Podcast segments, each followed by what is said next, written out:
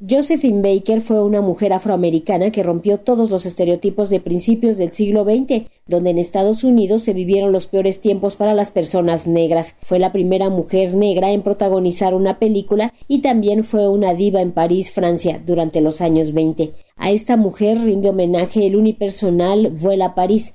La actriz Sandra Galeano es la responsable de darle vida a Josephine Baker, una mujer a la que considera como un ejemplo de resistencia. Ella luchó siempre por los derechos civiles y ha hecho muchas acciones para, para eso. Estuvo en, el emblemático discurso de Martin Luther King en los 60. Fue la única mujer que habló allí y, y, estuvo en la resistencia francesa, en la Cruz Roja. Adoptó a 12 niños de diferentes razas para demostrarle al mundo que se pueden convivir.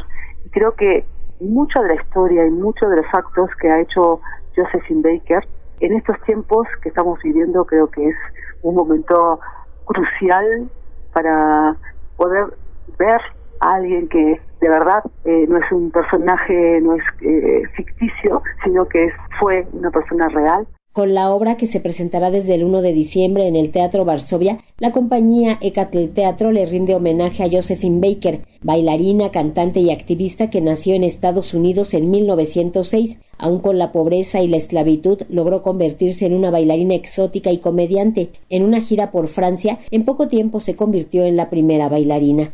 Durante la Segunda Guerra Mundial, ya con la fama de artista internacional, fue voluntaria de la Cruz Roja, trabajó como espía de la resistencia francesa, escondió judíos y los salvó de una muerte segura.